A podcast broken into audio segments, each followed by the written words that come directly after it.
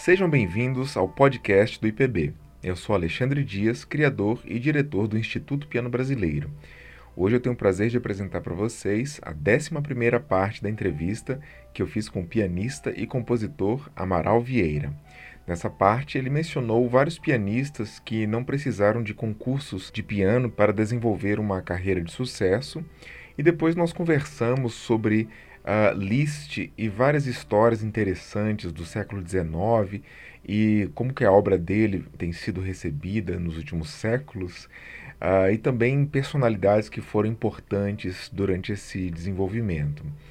O Amaral comentou também sobre alguns personagens importantes e interessantes do meio musical de São Paulo das décadas de 1960 e 1970, como a pianista Wolfanga Sucupira, a Laura Jakovsky, uma grande mediadora cultural que interligava profissionais de diferentes nichos, a pianista e professora Elza Klebanovski e o crítico de música José da Veiga Oliveira, de quem o Amaral herdou o acervo.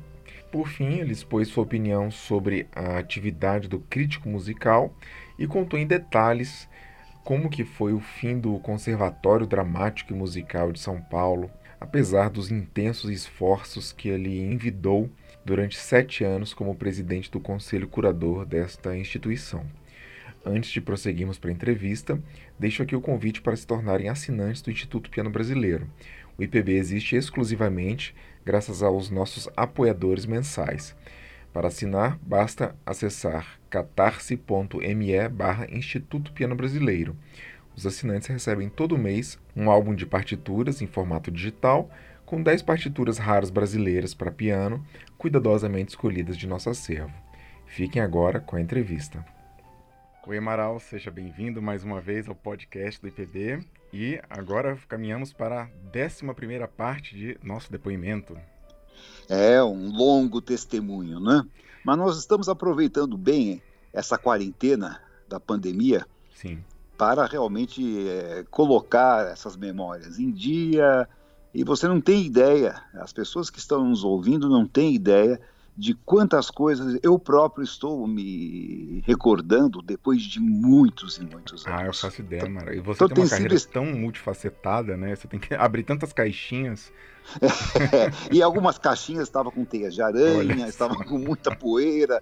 Tem sido excelente para mim também, porque eu vou me lembrando e vou entendendo melhor por que, que eu estou tão cansado. é um bom motivo. Nossa. Mas você sabe que, inclusive, nós já fizemos tantas entrevistas e é lógico que algumas pontas ficam soltas. Uhum. Então, quando nós conversamos a semana passada, a última, nossa última entrevista, Sim. a respeito da, dos concursos internacionais de piano, tudo isso, e que eu dei a minha sincera opinião a respeito Sim. da importância que eles têm, que eu considero que é sempre relativa. Acho que isso não é uma condição sine qua non para uma pessoa fazer uma carreira musical, muito embora seja essa a ideia que o establishment quer nos dar. Sim. se você não for vitorioso numa competição uhum. internacional de grande importância, você não terá nenhuma chance. E daí é, você e até onde eu lem... sei, no século XIX não havia concursos de piano. Não, isso é não, do século XX, né? Havia duelos, né, entre ah, não, dois é, grandes, é. e era muito mais interessante, até. famoso. Era uma coisa muito mais uh, acho que era justa, mais fair, né? Sim. Porque eram dois que estavam competindo entre si cada um tentando suplantar o outro com aquilo que com as ferramentas que tinha à sua disposição, Sim. tanto em termos de repertório como em termos de brilhantismo, virtuosismo, mas agora não assim 80, é. 90 jovens uma banca, né? Uma banca, isso, com pessoas de se... opiniões diferentes. É, só para né? situar nosso ouvinte, Samara, já que você tocou nesse assunto dos duelos, acho bacana a gente só recobrar aqui, rememorar alguns, alguns é, célebres foram de Mozart e Clemente, que houve um duelo sim, muito famoso, sim, em que sim, cada um improvisou, o Clemente tocou a tocata dele, e o Mozart ganhou tocando as variações sobre é, a Wood Maman, né? Sim. E é, depois teve o Beethoven com, com é, Steibel, se eu não me engano. Steibel, isso. Steibel, é, Steibel. Isso mesmo. O, o, rei dos trêmulos, né? é, cada um tinha uma marca registrada, né? Aí depois o, o Liszt e o... O Tauberg. E o Tauberg, né? O Tauberg é, é, é, é, o pianista que inventou a técnica de três mãos, né? Que, é. Simulando com é, é, ou vai ver três que, mãos, né? Ou vai ver que ele tinha três mãos mesmo. Pode é ser outra, É uma outra possibilidade. E aí né? foi uma, uma, duquesa, né, que promoveu o, Isso. O, né, o famoso duelo e no final ela pronunciou Tauber como o, o melhor pianista melhor. e Liszt o único. Como único, exatamente, exatamente. né? Eram então, outros tempos. Isso é muito Realmente havia. Me parece um menos danoso do que o conceito do concurso em si. Sim. Eu, já, eu já falei a minha opinião uhum. na última entrevista a respeito disso, mas aí quando a gente estava, a gente estava conversando, e, porque surgiu esse assunto, acho que a partir do Roberto Sidon, Sim. que tem sido bastante citado nas minhas entrevistas, né? Sim, uma referência e... importante para você, inclusive, né? É importante, é importante. Eu acho que realmente ele é, ele foi um, um pianista importante para este país um pianista que carregou o, o pianismo brasileiro para o exterior. Fez um lindo trabalho, não ficou nada a dever e acho que é pouco lembrado. Uhum. Desculpe dizer, mas eu acho que ele é pouco lembrado em comparação com o tamanho da contribuição que ele, que ele trouxe, que ele uhum. deu. Uhum. Mas daí eu falei, o Zidon não foi, não fez, participou nunca de um concurso e fez uma belíssima carreira. Daí eu falei a bobagem do, do Michelangelo, que foi o único nome que me veio à cabeça, e você lembrou bem. É, é o Michelangelo, na verdade, ele... foi do concurso Genebra que ele ganhou. Genebra, Genebra, é. é ele, ele, participou de dois concursos. Uhum. Em 1938, ele participou de um concurso em que ele ficou lá para trás, na classificação geral. Parece que quem ganhou o concurso foi o Gilles. Uhum. Era um concurso feito na, na, na Bel... Não era a Rainha Elizabeth, uhum. era o concurso Isai, que tinha o nome uhum. do violinista, né? Sim. E, e o, o Rubinstein, Arthur Rubinstein, que já estava na banca desse concurso, ficou muito desgostoso com a participação do Michelangelo. Uhum. Achou que ele ficou. que não viu grandes qualidades nele. Uhum. Mas, em compensação, no ano seguinte, ele participou do concurso de Genebra Isso. e o Cousteau, que era o presidente de honra do júri, disse que ele era o novo Liszt. Isso. Então, ele participou de concurso. Como eu falei, eu mantenho, eu sustento a minha posição. Eu acho que não foi isso que fez com que ele tocasse piano daquele jeito. Uhum. Não foi o fato de ter participado ou ganho esse concurso Sim. que fez dele o excelente pianista que ele foi. Mas aí me ocorreram outros nomes. E eu jurei a mim mesmo que eu não iria consultar a internet para isso, Sim. que eu ia puxar pela memória, e, nem livros, mas tentar puxar pela memória para poder citar para quem estiver nos ouvindo uhum. alguns nomes de pianistas que são consagrados e que fizeram carreira sem ter que recorrer, que de certo eram os nomes que teriam me vindo à cabeça se o, os meus neurônios estivessem totalmente conectados naquele Imagina, momento mano. da entrevista. É, é, verdade. Mas aí, eu gosto, gostaria de lembrar o nome do Evgeny Kissin, que Sim. nunca participou de concurso, Alexis Weissenberg, uhum. Daniel Barenboim, nunca participou de um concurso uhum. e fez uma carreira absolutamente deslumbrante, né? Uhum. Hélène Grimaud. Sim Idil Biret, essa pianista da Turquia. a obra de Chopin completa. A obra de Chopin, de Rachmaninoff, de, uhum. de Brahms completo, até os exercícios. Ah, é, os 51 estudos de Brahms. É, gravou os estudos, é. até isso ela gravou. Uhum. Marc-André Amelin, um dos maiores nomes do pianismo atual, canadense maluco que toca realmente as é, obras mais tudo. escabrosas, mais difíceis os, da literatura. Os estudos Godowski, Chopin. Né? Isso tudo, concerto de Busoni, Sim. as obras de Alcan, não há o que não toque esse sujeito. É. Mas nunca participou de um concurso. Hum. A não ser, talvez, aqueles concursos de escola, de é, conservatório. É, Eu não estou me referindo a esses. Sim, estou me referindo a concursos internacionais, daqueles consagrados, né? Daí aquele pianista também que está agora na crista da onda, aquele Fazio Sai, Sim.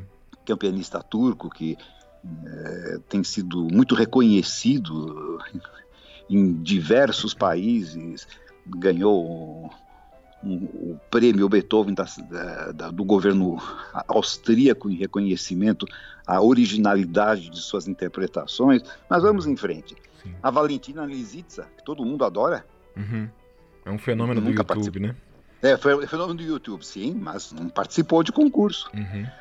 Uh, Gabriela Monteiro. Sim, ela é venezuelana, né?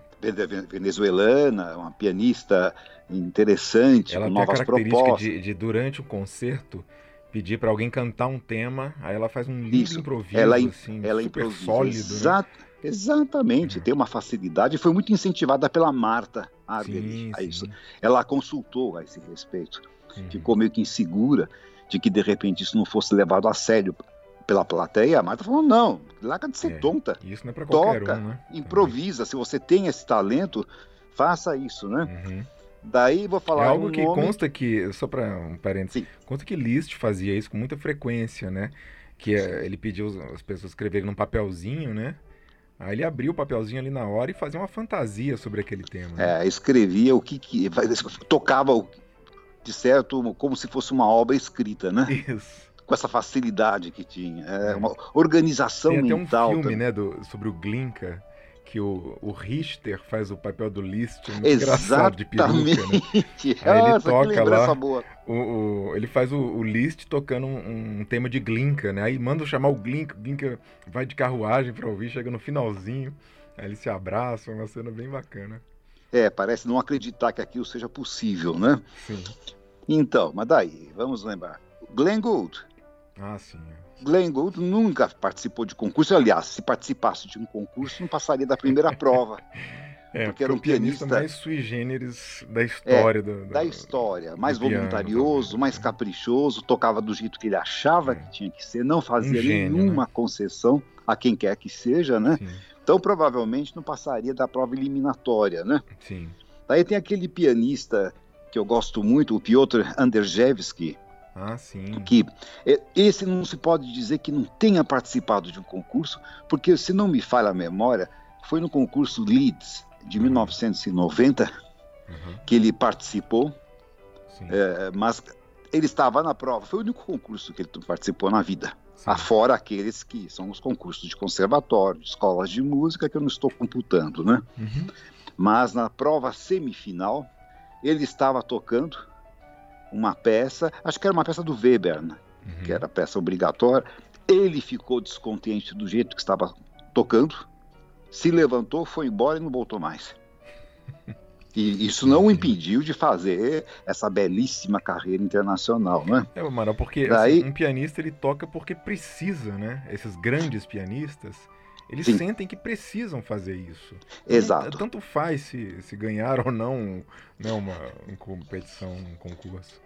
Claro, claro, claro. E eu acho que aí ele teve um, uma consciência de que ele não deveria continuar porque aquilo não estava no nível que uhum. ele se propunha.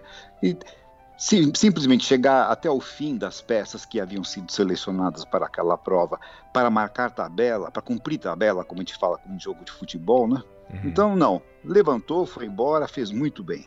Uhum. Daí, o Arkady Volodos, né? Ah, esse é outro fenômeno.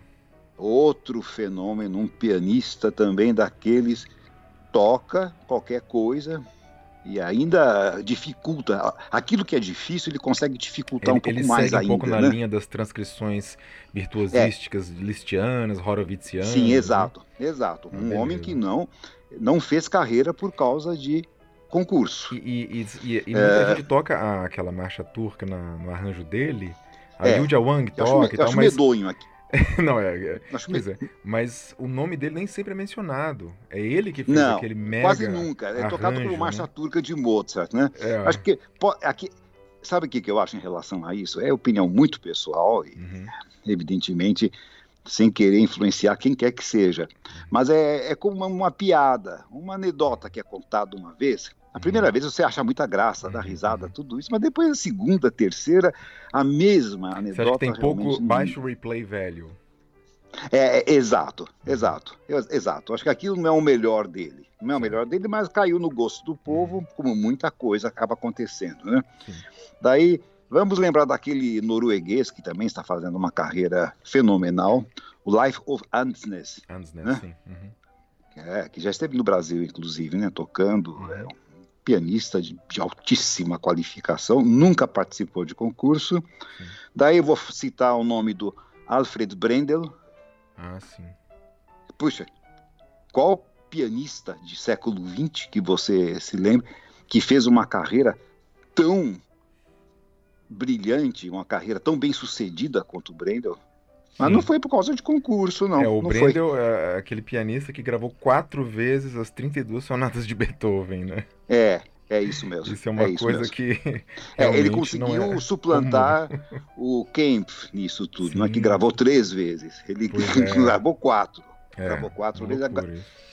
E, e, cada, e cada versão tem o seu interesse. Sim. Porque ele gravou a primeira versão quando era muito jovem, né? Uhum. Então tem aquela versão jovial, ele mostra realmente aquele Beethoven idealista, é, ele, ele enxerga o otimismo do Beethoven. Sim. Daí as versões seguintes vão ser são mais atormentadas, uhum. sendo que a última versão que ele gravou é uma versão realmente de sabedoria.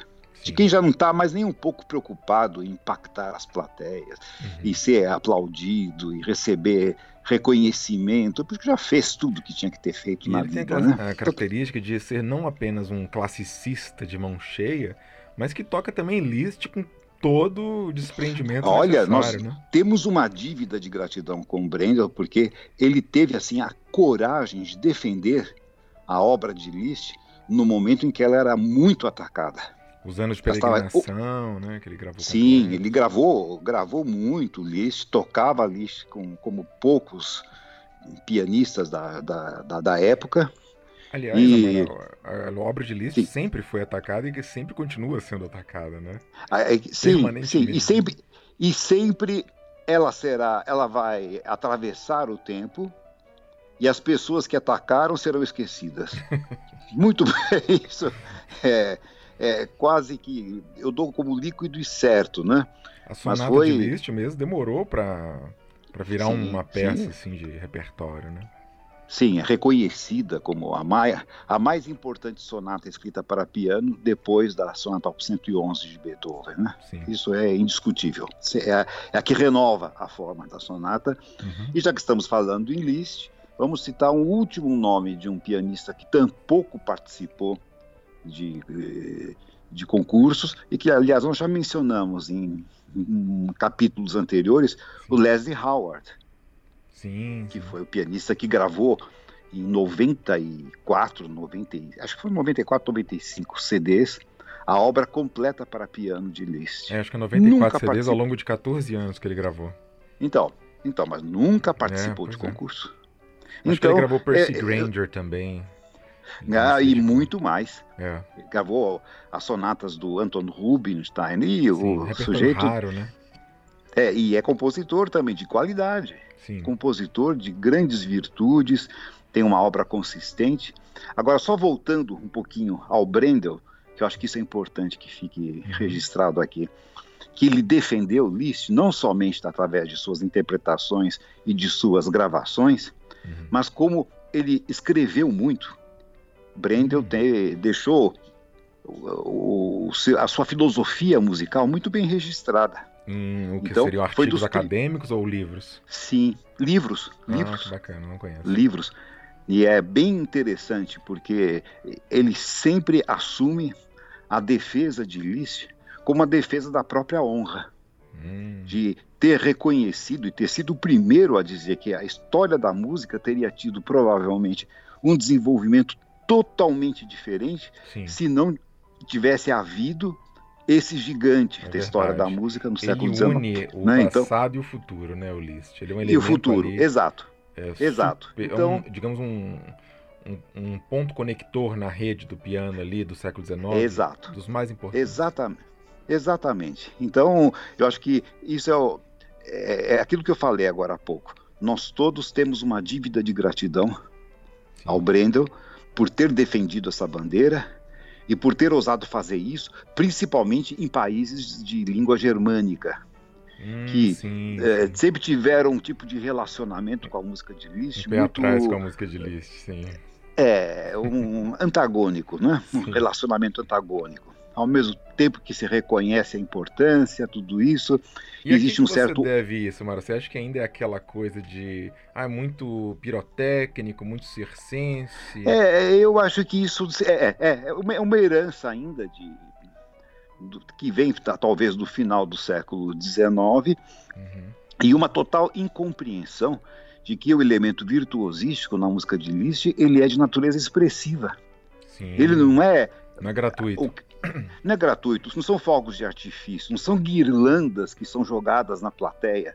Uhum, Ah, esses elementos virtuosísticos são realmente de, gran, de grande valor uhum. de grande expressividade, Sim, grande eh, poder. não no sentido lírico, mas no sentido realmente eh, expressivo. Sim. E, infelizmente, E é uma coisa acho que que- Brahms não. eh, São coisas que Brahms não recorria, Beethoven não, às vezes, mas raramente recorria a esses, a esses, Sim, eh, sim. digamos, ferramentas, né? Então Sim. isso estranha um pouco, talvez, os germânicos. ah, e, e- associa-se a isso também uma certa limitação mecânica. A gente Uhum, tem que também levar em consideração isso. sim. que quando foi acabando, terminando a geração dos grandes pianistas alemães, de Backhaus, de Kempf, eh, eu estou me referindo a alemães mesmo, incluindo os austríacos nisso, Sim. Schnabel, e pianistas que enfrentavam qualquer tipo de repertório e que tinham realmente o virtuosismo em si, com essa visão de elemento expressivo da- de uma música. Uhum, Daí é, eu acho que existe dentro da escola nova alemã, não novíssima, que já são já tem casos já excepcionais, mas houve uma entre safra uhum, de pianistas que ficaram realmente muito limitados, uhum. limitados entre aspas, é, ao repertório clássico Sim, e o, o ideal era realmente a música de Brahms sim. com música romântica ou neo-romântica, Uhum, na- romântica mesmo. Mas, no entanto, a gente tem que ver então que essa batalha entre a nova escola ale- alemã, uhum, cujo maior, re- maiores representantes eram Wagner e Liszt, sim. que ficava em, em oposição a Brahms, e todos Exato. os protegidos do Eduardo Hanslick, né, que era o grande crítico Lembrando de que Viena Brahms da não foi a Bayreuth assistir a, a estreia É, né, do, É, de Wagner. Dom Pedro II foi. Isso- Dom Pedro Isso é II, sempre bom lembrar que lá no hotel, profissão, ele escreveu imperador. imperador, é isso, nada mais, nada menos. Sim. Mas Brahms tinha realmente um, um, um desafeto em relação a, a Liszt. Sim, E eu acho que a recíproca era inclusive, também. É, através de Clara Schumann, né, que infelizmente, Claro, infelizmente, né, mas porque acho que no começo eles até eram amigos e tal, né, na eram muito amigos, havia muita admiração e tem escrito e tem cartas de Clara Schumann se referindo a Liszt como realmente algo impensável. Como é que Sim. é possível uma pessoa tocar piano desse jeito? É. E do próprio Schumann em si. E aí, Mas quando ela aí- foi fazer a, a- a edição completa da obra do Schumann, né, muitos anos depois do falecimento dele, já para o final do século XIX, ela tirou a dedicatória da, da fantasia, né? Sim, A tirou a fantasia do Schumann, dedicatória. é, talvez a, a outra grande obra impo- mais importante do século XIX, ao lado da sonata de Liszt, é a fantasia do Schumann. Sim, sim, E, sim, e sim, é- e é dedicada a Liszt. ao Liszt. A Clara Schumann tirou essa dedicatória. É, misturou as coisas. né? Havia realmente um ressentimento muito grande, Uhum, porque Liszt, é, quando esteve é, em Leipzig visitando a família Schumann, é, ele compareceu a, eu não sei se foi a estreia ou uma apresentação do Quinteto de Schumann, que é uma obra magnífica, né? Sim. Uma obra fantástica. E ele acabou se manifestando em relação a essa composição, dizendo que era uma obra assim bem típica de Leipzig. Uhum, Ah, mas aí a Clara uhum. assumiu essas dores e já tinha havido lá um, um problema de que um aluno de Liszt havia tocado a sonata de Liszt para Brahms, né? Ah, e o Brahms cochilou, né? É, eu, eu acredito que não posso acreditar que tenha a, a informação que eu tinha que... era o próprio Liszt que tinha tocado o Brahms. Não, não foi ele, foi, foi o Clint Vort. Ah, foi o Clint Vort que tocou. E eu acho que na realidade ele deve ter fechado os olhos para escutar com mais. Eu estou sendo assim otimista. Uhum. Espero que seja isso, porque ele era um, um músico grande demais para não se impactar com uma peça Sim. dessa envergadura, com todo o direito de não gostar. É, mas não, tem nada a ver com Brahms, a sonata de Liszt. É, não tem. E não, mas, não pode, mas não podia ficar não indiferente a isso. Né? Mas a dormir eu acho muito difícil. a menos que a execução estivesse muito precária, o que eu acho meio complicado também, né? São essas anedotas do, do, da história da música que uh, a gente nunca vai saber exatamente né, se são mais verdadeiros, mas são muito interessantes. Né?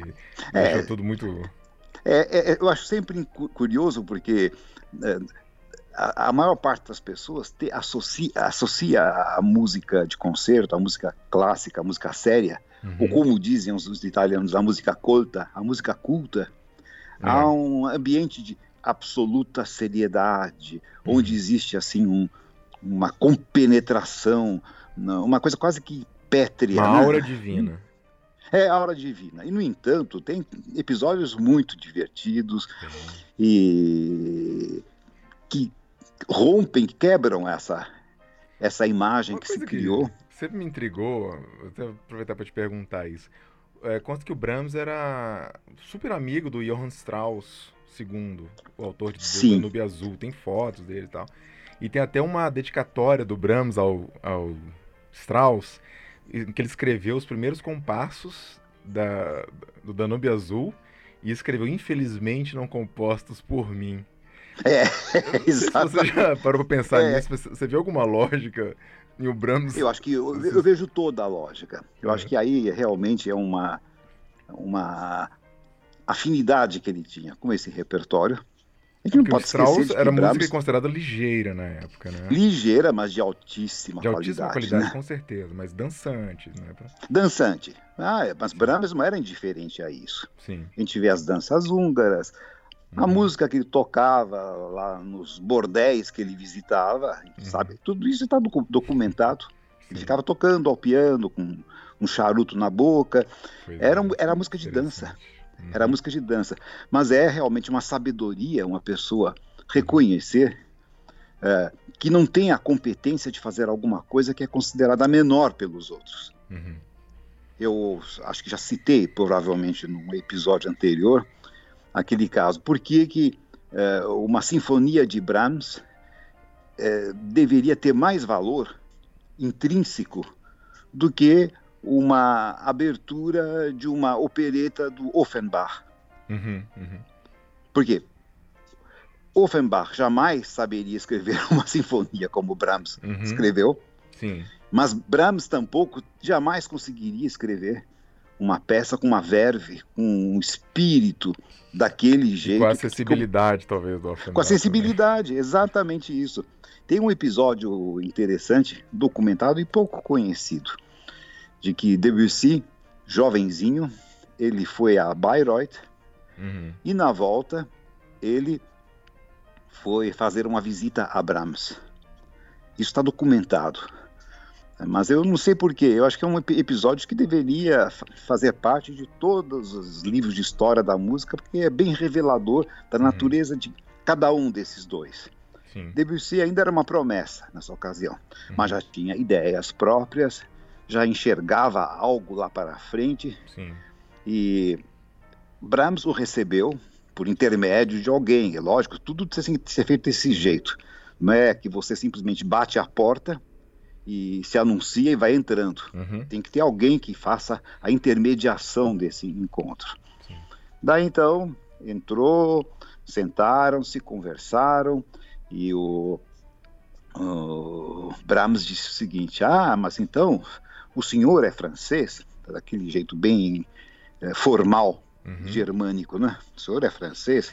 Ah, um dos maiores compositores do mundo para mim foi Georges Bizet. Hum. Eu iria de Viena a Paris de joelhos para escutar uma apresentação da ópera Carmen. Olha só. Então, deu um, puxa, um reconhecimento muito valioso de uma pessoa que escrevia música muito diferente do que a música de Carmen, né? Pois é, o Bizet, Mas daí... lembrado... Desculpa, sim. Não, por favor. É, não, aqui tem um episódio que eu achei curiosíssimo quando eu li é, a respeito do Bizet, é que ele era um pianista é, fantástico e que o próprio Liszt ficou incrédulo com a leitura à primeira vista do Bizet. Assim, que era um prodígio, né? Um uhum. prodígio. É. E tem uma produção para piano muito interessante, né? Eu só vou completar essa história do, do Brahms, do Debussy, e quero falar uma coisa do Bizet, se você permitir. Sim, por favor.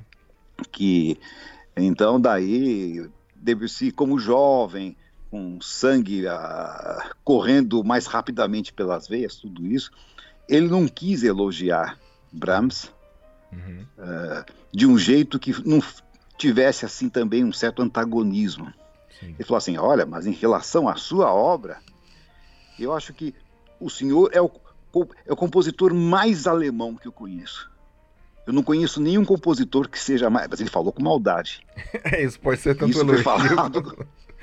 É, e Brahms ficou muito envaidecido. Ah, sim, porque um compositor que não, que não honra as suas origens, as suas raízes, sei lá o que das cantas, sim. mas foi falado com maldade. Foi falado como um cutucão.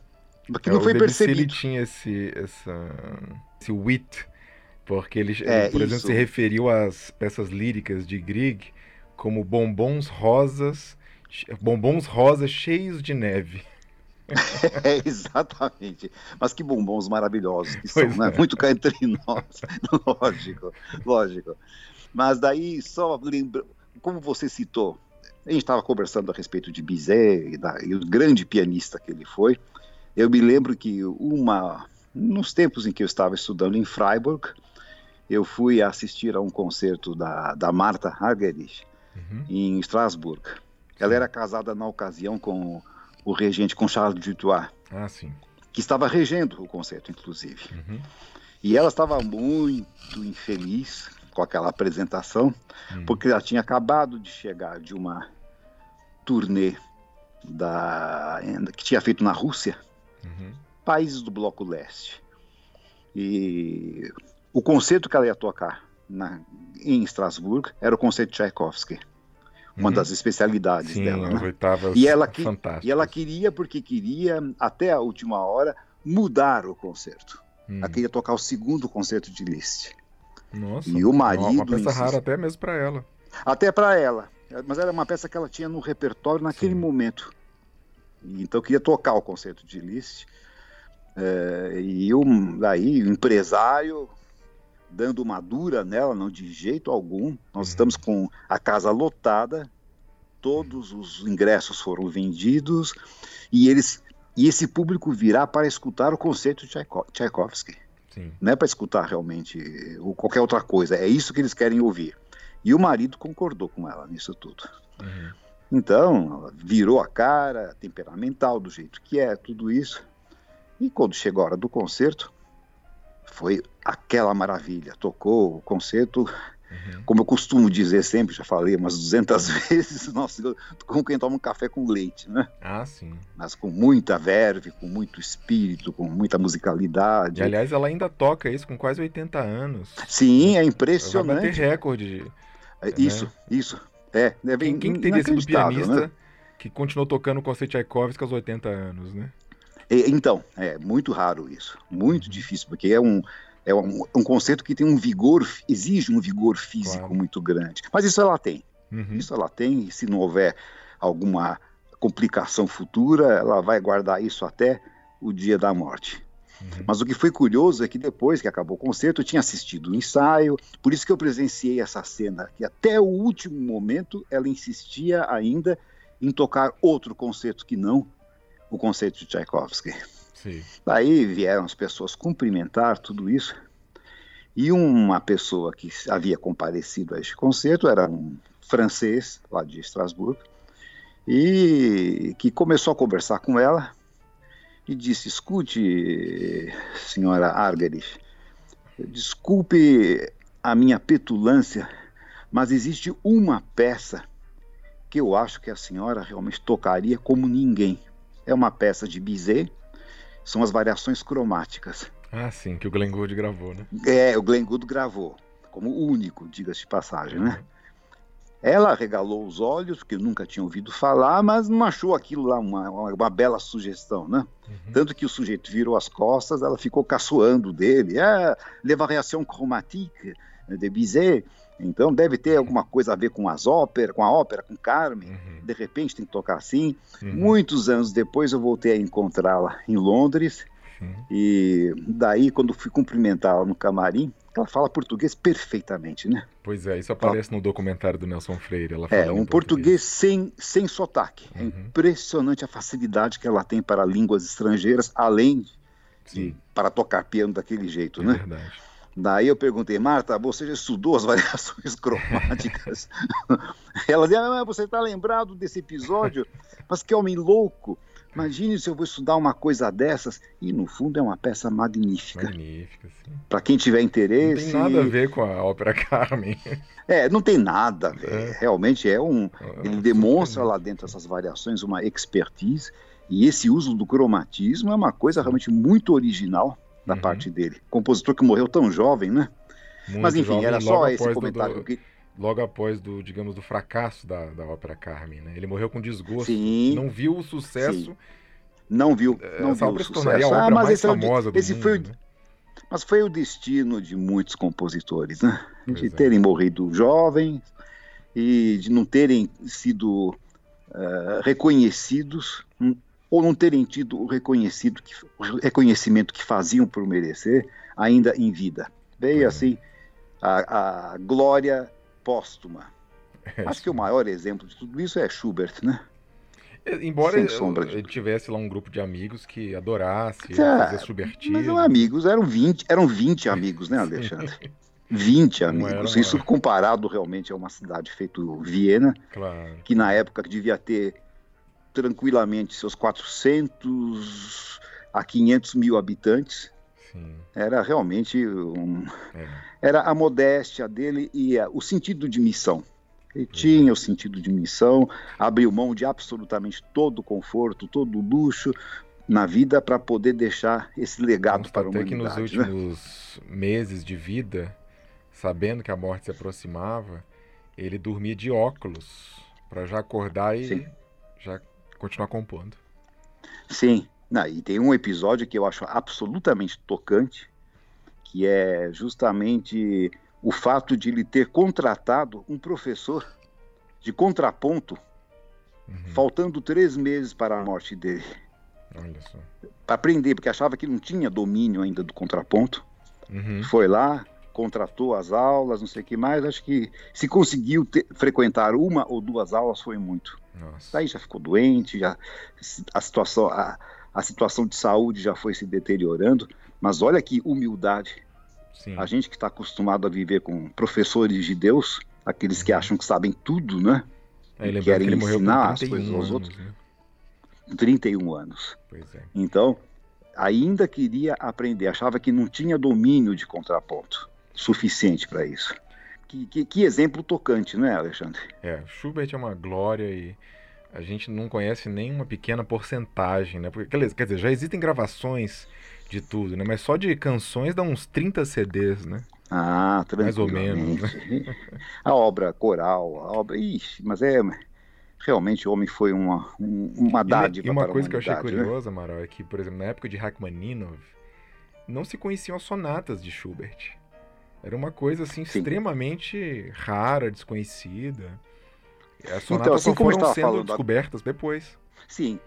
Aquilo que a gente estava falando agora há pouco a respeito da dívida de gratidão ao Brendel, não que ele tenha sido único, porque Liszt teve alunos que se encarregaram de manter viva a tradição e a música que ele compôs, é, o Zauer e todos aqueles alunos mais destacados pianisticamente falando, né? Mas no caso de Schubert, a dívida de gratidão vai para o Schnabel, que foi praticamente o primeiro grande pianista assim, de, de, de, relevo, digo, de, é de, projeção internacional que começou a incluir as sonatas nos programas. É. E que as pessoas torciam um pouco o nariz, não por causa da música, porque não, porque não conheciam esse repertório.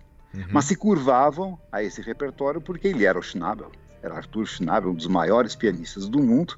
Sim. Então nós temos que ser muito agradecidos a essa ousadia que ele teve, não só de ter reconhecido o valor dessas composições, mas por ter tido a coragem de incluí-las nos seus programas de concerto, é sabendo que com isso ele desagradaria muitas pessoas que estariam esperando outro tipo de repertório, né? É, e o Schnabel ele foi o primeiro no mundo a gravar as 32 sonatas de Beethoven, né? Exato. Que também não era uma Exato. coisa normal até aquela época não. tocar as 32 sonatas de Beethoven, né? É, mas aquele homem era tudo menos normal, né?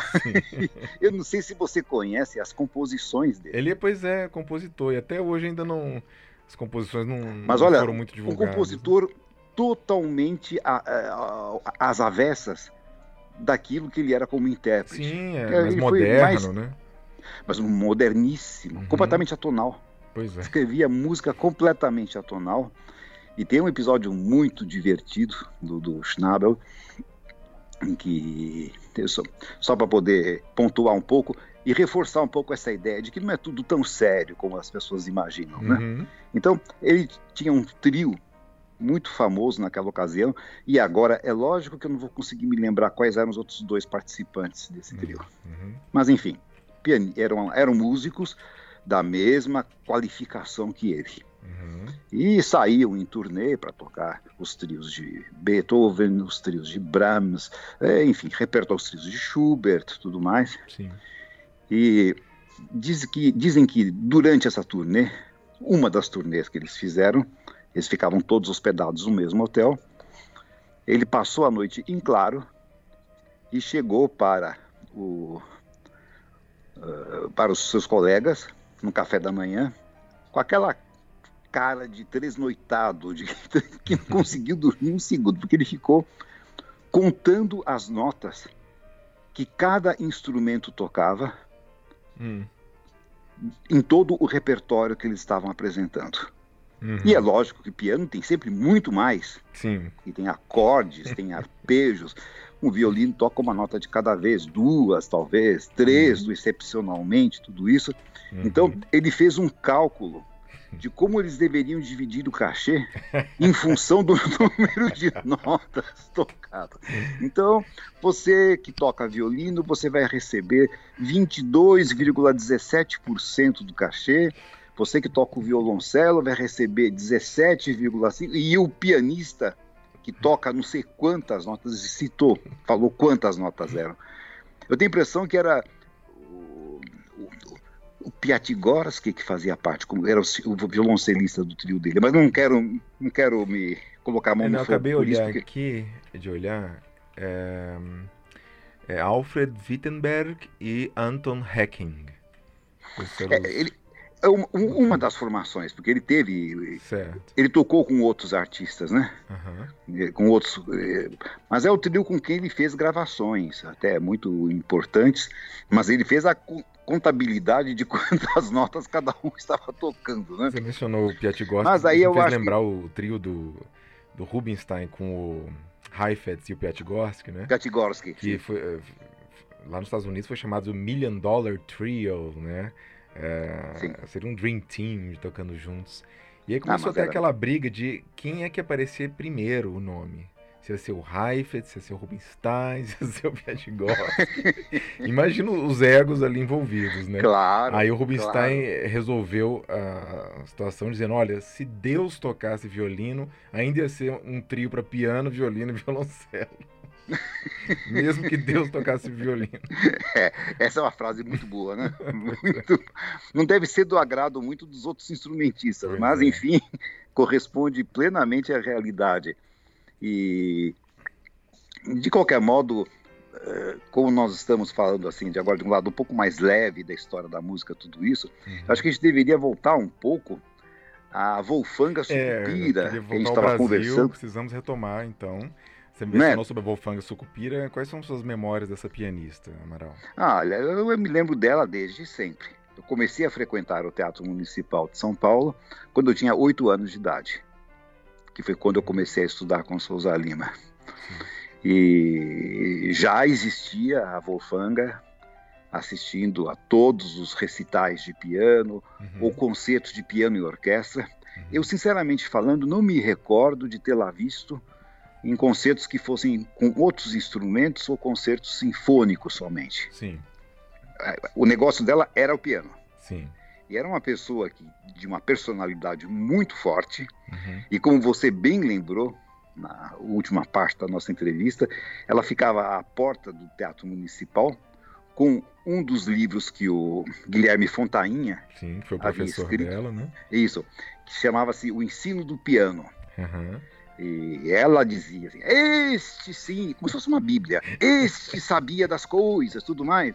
E, e de fato, uma coisa que nós temos que também lembrar é que o Fontainha, que ficou sendo só um nome solto para quem tem algum conhecimento de piano, alguma coisa, que tem um pouquinho mais ah, de vivência. Eu lembro dele como professor do Radamés Inhatli e da Eudoxia de Barros. Sim, Barros, do Takuchian, da Laís de Souza Brasil. Laís de Souza Brasil. E é avô, é, olha que curiosidade, daquele pianista do Guilherme Vergueiro. Olha só. Mas, na verdade, o que a gente não pode esquecer é que o Fontainha foi aluno do Viana da Mota.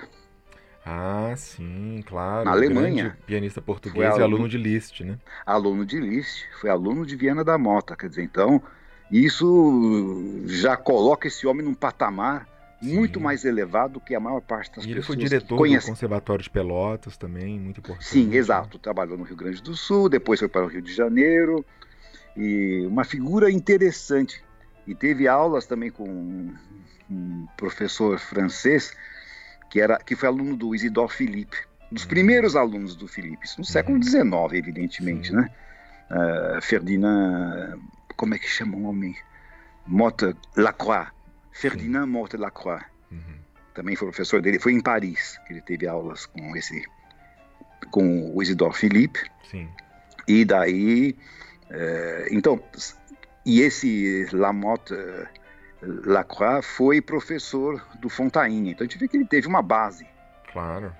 E você pode discordar de alguns aspectos lá do livro dele, tudo isso, mas para a Wolfanga era realmente um, ah, uma, aquele livro continha, era, era como se fosse a Constituição. Continha cláusulas pétreas. E você falou que assim durante que... um recital de Bacaus, ela falava em voz alta, tem pedal. É, ela fazia as correções, porque ela, ela tinha também, claro, as suas preferências. Uhum.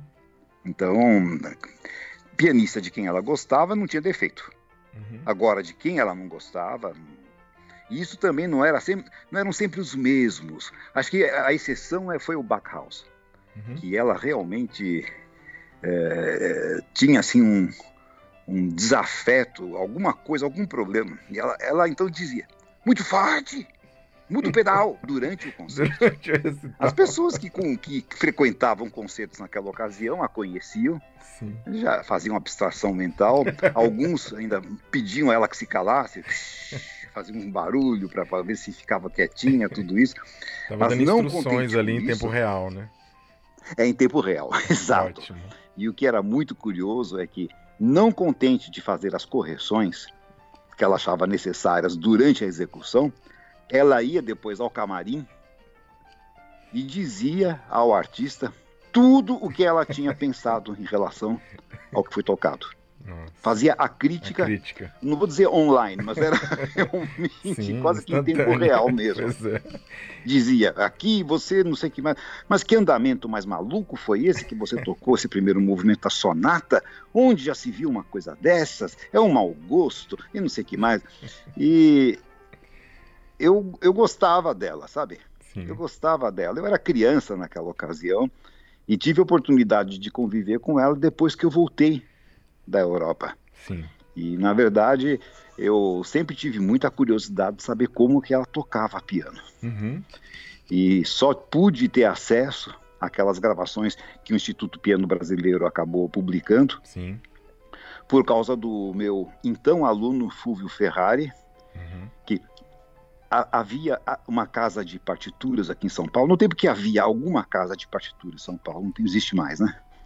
Que chamava-se Casa Amadeu, que as pessoas todas chamam Amadeus, não é? É o seu Amadeu, que era certo. o dono da casa, que tinha uma funcionária é, de origem japonesa, chamava-se Donatina. E a Donatina era muito amiga da Wolfanga.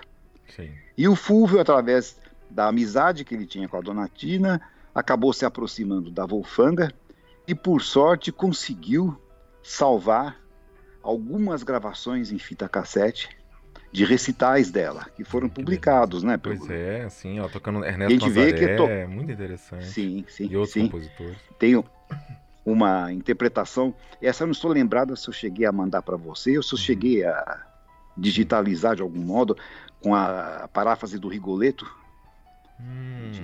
Preciso checar, Amaral. É, a, a gente não tem isso sim. na cabeça. É.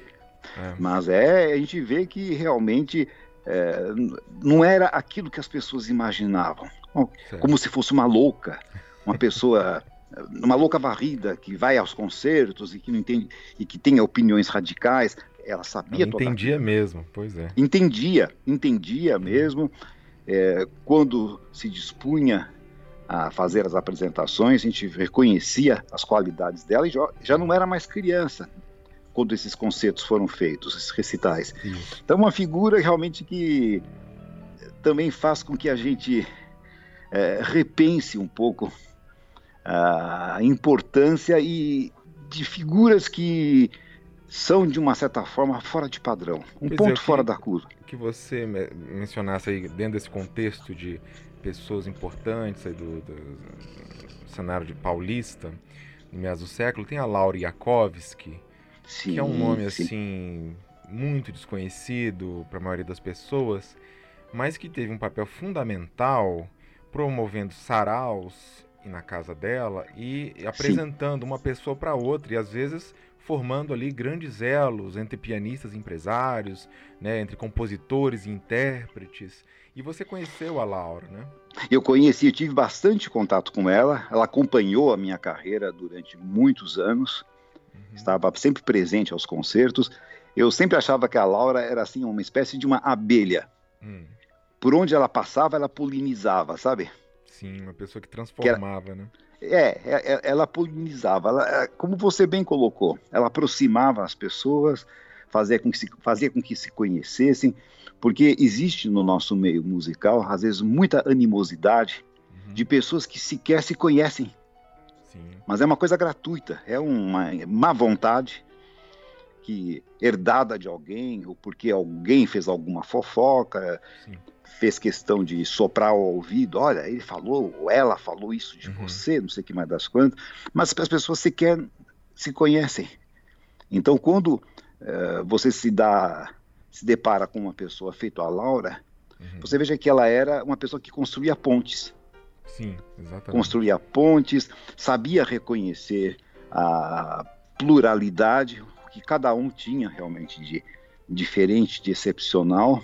Uhum. Não era assim aquela figura fanática de que só um único artista realmente tem valor. Ela era procurava ser justa nisso tudo e tinha um conhecimento musical muito grande. Enorme. É, para quem Aliás, tiver curiosidade de, de, conhecer mais sobre ela, né, a gente deixa aqui a indicação do livro que ela escreveu, que não só é uma autobiografia, mas também é a história do piano é, em São Paulo nas décadas de 30, 40, 50, 60, né, e que se chama Todas as Cores e Sons de um Caminho. E é, ela era uma pessoa tão plural, porque ela, no começo da vida, né, na juventude ali, na faixa dos 20 anos, ela se tornou aeromoça. E é, né, quem, quem que pode imaginar uma coisa da, dessa? Da, da Varig, se eu não me engano. E, mas ela é apaixonada por piano e ela estuda, estudou com Alonso Aníbal da Fonseca, né? Que era no Fonseca, no, sim. No Conservatório, Do Conservatório Dramático, Dramático Musical. Musical. E depois, por uma série de traumas, né? Que ela fala no livro muito uh, abertamente em relação ao piano, ela parou de tocar. Ela estudou com a menininha Lobo também, né? Isso, exato. E aí ela chegou a dar aulas, né?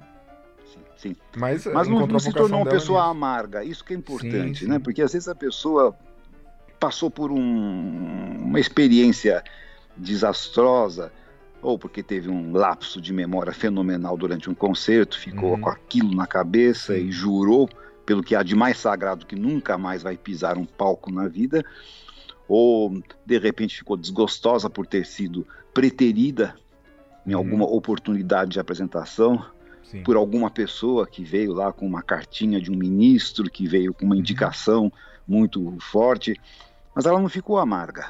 Ela gosta, é. amava a música profundamente e tinha também uma ligação muito grande com as artes plásticas, né? Isso mesmo, por isso que eu, daí o título do livro, Todas as Cores Sons de um Caminho, porque depois ela virou pintora. Pintora, né? e, até chegou a e tinha um excelente trânsito nas galerias aqui de São Paulo, é. tudo isso. Era uma figura muito interessante, muito Exato. cordial. E era amiga e... do Nelson Freire, do Roberto Sidon.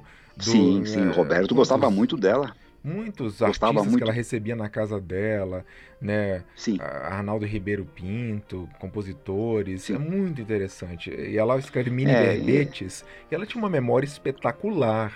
Quando eu li o livro, eu só me lembrei de uma outra pessoa que eu já tinha lido que tinha esse tipo de memória, que era o Arthur Rubinstein. Que o Rubinstein fala. Nas, nas, memórias dele, lá no My Many Years e My Young Years, que ele Sim. lembra de toda a vida dele como se fossem páginas de um livro que ele pudesse ir passando. Todos os dias da vida dele ele lembrava. Ele lembra do primeiro ensaio, do segundo ensaio, do terceiro ensaio. É um de qualquer fenômeno. concerto que ele tivesse dado. É Seria capaz de dizer a cor da roupa que a pessoa estava vestindo naquele, é uma naquela coisa, Uma memória é, absurda que mostra também é. por que ele tinha esse tipo de genialidade, né? esse nível Sim. de gênio.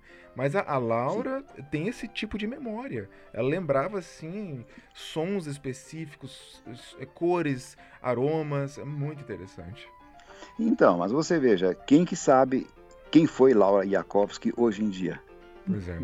São pouquíssimas pessoas. E olha, e não faz tanto tempo assim que ela partiu, né? Pouco tempo. Não faz tanto tempo. Alguns anos. Então, né? então você veja como a memória é curta. Eu estava me lembrando de uma pianista que não sei se você chegou a escutá-la ou não, mas que foi, é, enfim, é, ela é lembrada hoje única e exclusivamente por ter sido a primeira professora do Christian Budu, né? Hum. A Elza Klebanovski. Elza Klebanovski, sim.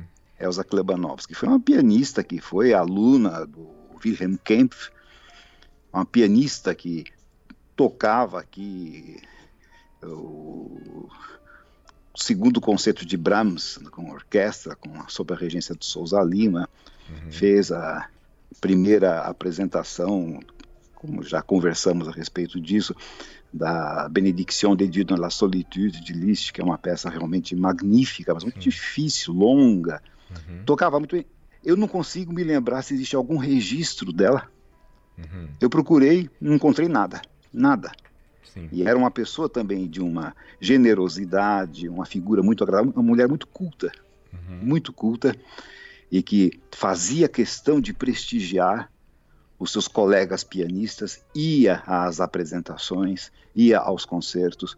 Depois, se tivesse que ficar numa fila de camarim meia hora para conseguir dar um abraço e cumprimentar, Sim. não fazia conta de uma coisa dessas. Acho que são figuras que né, vão acabam Gentilezas, exatamente. Né, então, pessoas que demonstram, através dessas atitudes, o verdadeiro amor que elas têm pela música, né? Sim. Mas também, veja, morreu, não se sabe exatamente quando, e não resta nenhuma memória. Talvez tivesse em casa alguma gravação de concerto. Eu ainda preciso dar uma busca nas fitas cassete que o Dr. José da Veiga Oliveira gravou Sim. de alguns concertos, se eu consigo localizar e encontrar é outro, alguma mano, coisa dela. Que você não mencionou ainda, mas que seria, eu acho que apropriado você falar alguma coisa sobre ele, sobre o crítico de música José da Veiga de Oliveira. Ah, olha, ele foi um grande, a, além de um grande crítico, um grande amigo. Uhum. Uma pessoa que eu, todos os domingos, enquanto quando estava aqui, não estava viajando, obviamente, mas quando estava em São Paulo, eu ia visitá-lo. Porque é assim, é, os, os alemães têm um ditado muito sábio que diz o seguinte: morre o cachorro do duque, todo mundo vai ao enterro do cachorro. Morre o duque, ninguém vai ao enterro, porque já não interessa mais, né? Então, no caso, revela uma grande verdade isso. Porque enquanto o doutor Veiga tinha uma coluna que ele escrevia no Diário Popular, depois escrevia no Jornal Alemão, tudo isso. Ah, então a casa dele vivia repleta de presentes, vivia repleta de pessoas. Uhum. Ele organizava umas audições uhum. muito interessantes, inclusive, nas quais ele fazia uma seleção de discos, é, uhum. discão mesmo, LP, né? É, com estilos muito variados, tudo isso. E sempre no final tinha assim um elemento surpresa, em que você tinha que adivinhar qual era ou a obra que estava sendo executada, uhum. geralmente uma coisa bastante rara, bastante uhum. obscura, ou quem estava interpretando uma determinada peça. E você participava Mas, dessas reuniões? Eu, eu, eu comparecia a várias de, ah, de, delas, e eu tenho aqui, inclusive, o livro dessas reuniões, porque ele tinha um livro que era como se fosse um livro de atas. Sim, sim. Reunião do dia tal de tanto, punha o repertório que era apresentado e as pessoas que compareceram, que tinham que assinar o livro. Então são anos, anos seguidos de uma dedicação à música. Para quais jornais mas ele escrevia? Eu, ele escrevia para o Diário Popular, que era um jornal, é um jornal que não existe mais. Sim. Mas era um jornal que tinha assim bastante, uma, uma boa circulação, uma boa aceitação. Uhum. E depois ele passou a escrever também para o jornal alemão. Quer dizer, as críticas eram traduzidas para o alemão. Certo. E era uma era um verdadeiro gentleman, uma e figura. Um, um conhecer assim refinadíssimo, né?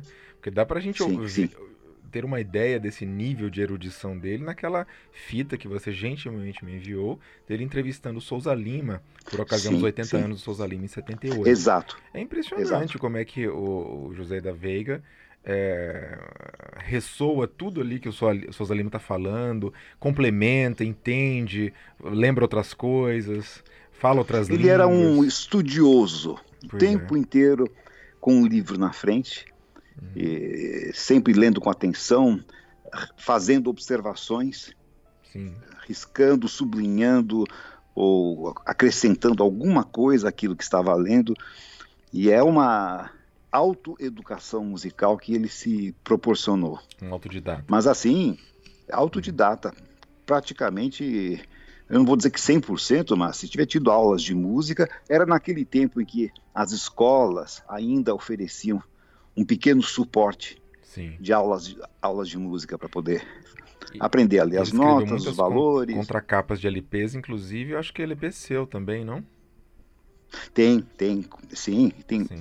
Ele era muito requisitado para essas capas, porque ele sabia exatamente o tipo de informação que era mais importante de ser preservada, ser colocada. Sim. Não dá para escrever um tratado, uhum. uma capa de, uma contracapa de disco, né? Sim mas é, o, tudo que ele escrevia era sério, tinha fundamento e depois tinha fonte, que era sempre citada. Sim. Eu acho realmente que foi um dos grandes nomes que nós tivemos aqui nessa militância crítica Sim. da cidade de São Paulo. Mas afora tudo, isso que eu gostaria realmente de ressaltar, nós tínhamos uma relação de profunda amizade mútua. E você então, herdou então, dele o acervo, né? Sim, ele deixou um codicilo. Uhum. Quer dizer, ele sabendo que ele não podia deixar esse ônus para a família, essas centenas de livros, centenas de discos, e, enfim, esse material de música, para uma família que não tinha interesse nessa área. Uhum. Que sabendo inclusive que e é interessante porque esse nesse codicilo ele cita o colega dele, um amigo dele, Carlos Gonzalez, uhum. que era um outro crítico musical Sim. que faleceu bem antes do Dr. Veiga uhum. e que cujo acervo foi para todo no lixo. É. Ou no lixo, ou, ou, de repente ligaram para um desses sebos que sim, sim. vem retirar o material e pagam assim como se fosse peso de jornal, né? Uhum. Então ele disse: eu não, eu não quero que aconteça com o meu acervo e isso que aconteceu com o acervo do Carlos Gonzalez. Eu quero que fique com Taimi Nomeia, é, com, é? com o senhor José Carlos Amaral Vieira Filho, né, grande pianista, grande compositor, meu amigo de muitos anos, não sei que mais das quantas. E foi uma grande honra ele ter pensado nisso Sim. e principalmente ter confiado porque essa coleção Esse, uhum. esse acervo ele começou a formar nos anos 40. Olha só. Então, tem livros né, com a letrinha dele muito caprichada, 1948, 1946, 1947. A gente sabe o trabalho que dá você conseguir formar um, um acervo, né? E essa é uma, uma, uma figura, digamos, um personagem que cessou de existir. É, eu digo, o crítico de música. Hoje Sim. não existe é, via de regra, crítica musical no Brasil. Tem uma, uma gloriosa exceção que é a revista Concerto. Né? Mas sim, os jornais sim. não têm mais crítica. É, porque deixou de ser interessante. E quando, e quando a crítica é publicada no jornal, é, geralmente sempre vinculada aos eventos que pagam anúncio no jornal. Então isso já é, já é menos simpático, né? Vamos colocar desse jeito. Já é menos agradável. Se coloca anúncio, então mais ou menos é como se franqueasse a publicação de um, uma apreciação do concerto. É, você pensar que Mas, no Rio de Janeiro tinha o Eurico Nogueira França, Nogueira que escrevia, França, sei lá, praticamente Caldeira, todo dia, né? João é, Caldeira Filho, João Caldeira São Filho, São Paulo, professor também do Conservatório Dramático Musical, né, de História da Música, sim, e sim, também sim. lá no Rio de Janeiro, profe... podemos deixar de mencionar Edino Krieger, grande compositor e crítico de música, crítico, e crítico o Ronaldo musical. Miranda também, né, que outro grande compositor que trabalhou no E tinha um outro também que não me ocorre o nome no momento que tinha Antônio Hernandes. É, né, é esse. esse. É, é meio polêmico, né? Sim. Esse gostava de. Mas a, a crítica, de... eu acho que por si já é polêmica, né? Qualquer é, é sim, é mais ou menos como os concursos, né? Mais uma vez, é subjetiva. Uhum. Eu nunca vou me esquecer é, de um, uma crítica que foi publicada nos meus tempos da Alemanha, de um recital que a Marta Argerich deveria dar e o programa era assim, a, a, acho que a suíte, não, era a tocata em dó menor de Bach, uhum. depois uma, o, a, o que que era, um, o rondó em lá maior de Mozart, lá menor de Mozart e mais umas e, e aí Chopin, Liszt, as peças, né? E por algum motivo ela precisou cancelar este concerto. Uhum. E, aliás, coisa que ela fez com muita frequência na vida dela, né? Uhum. Cancelou muitos sim, concertos. Sim. Ela é famosa por isso, mas não tem problema, é. né? Ela é demais. Não, não, não, não. Porque quando, quando dava o concerto, sabia o que estava fazendo, né? Sim. Mas no caso dessa crítica, então veja que coisa mais penosa. Hum. Porque na mesma página saiu a crítica do recital que ela não deu. Hum. É, e colocando umas ressalvas. Né? Na, na tocata em Dó menor de Bar, havia um. É, houve um excesso de, de, sonoridade, muito embora a clareza polifônica tenha sido preservada, não sei o que mais. Já no rondó de Mozart, faltou um pouquinho mais de velocidade, um pouco mais disso, sei lá o quê, blá, blá, blá, blá. E do lado direito, na mesma página do jornal, um anúncio de que o concerto tinha sido cancelado por questões de saúde. É eu, tinha, eu tinha essa página de jornal que também foi surrupiada por aquele casal de romenos. É uma preciosidade. Você é uma coisa realmente. Isso me fez lembrar a história do William Capel, que foi um Sim. grande pianista americano. americano. Para mim é o Horowitz americano, o William Capel. E sim, morreu sim. muito jovem, infelizmente. E ele tinha lá um, um problema com um crítico é, que sempre, consistentemente, fazia críticas ruins dele, né? E aí ele resolveu fazer um, um, uma, uma espécie de uma pegadinha. Na segunda parte, ele mudou completamente o programa, porque ele viu que ele, o crítico tinha saído no, na, no intervalo. Ele viu que o crítico Sim. assistiu a primeira parte e saiu. Aí a segunda parte ele alterou o programa. E não é que a crítica saiu lá sobre as peças que ele Como se fosse o programa previsto. ah, então é, é infelizmente. É ótimo, né? Essas coisas realmente. Ou seja, ele expôs é, ali, ó. A melhor frase que eu vi até hoje, ela não é assim lá muito é, agradável de se dizer ou de se ouvir, mas ela é, é pertinente. Assim, que crítico é uma pessoa que tem mau hálito no pensamento. No pensamento. Tem um mau hálito no pensamento. É, mas é algo Porque... que faz falta demais, eu acho, assim. Sim. É, por, exemplo, sim. você vê um Na verdade, e aí no dia seguinte não, não tem comentário sobre aquele recital, não tem nada. É, sim, o, sim. Agora tem que atual, pensar né? o seguinte também, Alexandre. Se dependendo de quem seja que venha a escrever alguma apreciação, ou por despreparo, ou por má vontade, ou porque tá, acordou aquele dia de mau humor, com o pé, com o pé esquerdo, melhor que não escreva a escrever tantas bobagens monumentais. Uma das coisas que eu acho, por exemplo, execráveis aqui no Brasil, é, porque me parece realmente uma coisa venal, é, são os, aqueles que, que se dizem críticos ou que militam nessa área, que escrevem para os principais jornais, que atualmente aqui em São Paulo são só dois, não passa disso. Uhum. E que, de repente, um dos conjuntos a OSESP vai fazer uma turnê na Europa e convida o crítico para acompanhar a turnê. Uhum. Com todas as despesas pagas, passagem em classe executiva, hospedagem em ótimos hotéis, grandes refeições. E a pessoa não tem o pudor de colocar isso no final da crítica. Uhum. Lógico, você ninguém vai fazer um convite desse para ser uhum. para que seja criticado no sentido negativo, para falar mal. Uhum, é uma resenha. A, né? pessoa sente. É a, é, a pessoa é uma resenha. A pessoa se sente quase que na obrigação de elogiar, porque Sim. na realidade está sendo convidada para isso. Mas daí coloca no final, assina o nome, uhum. fulano de tal viajou a convite da Fundação OSESP.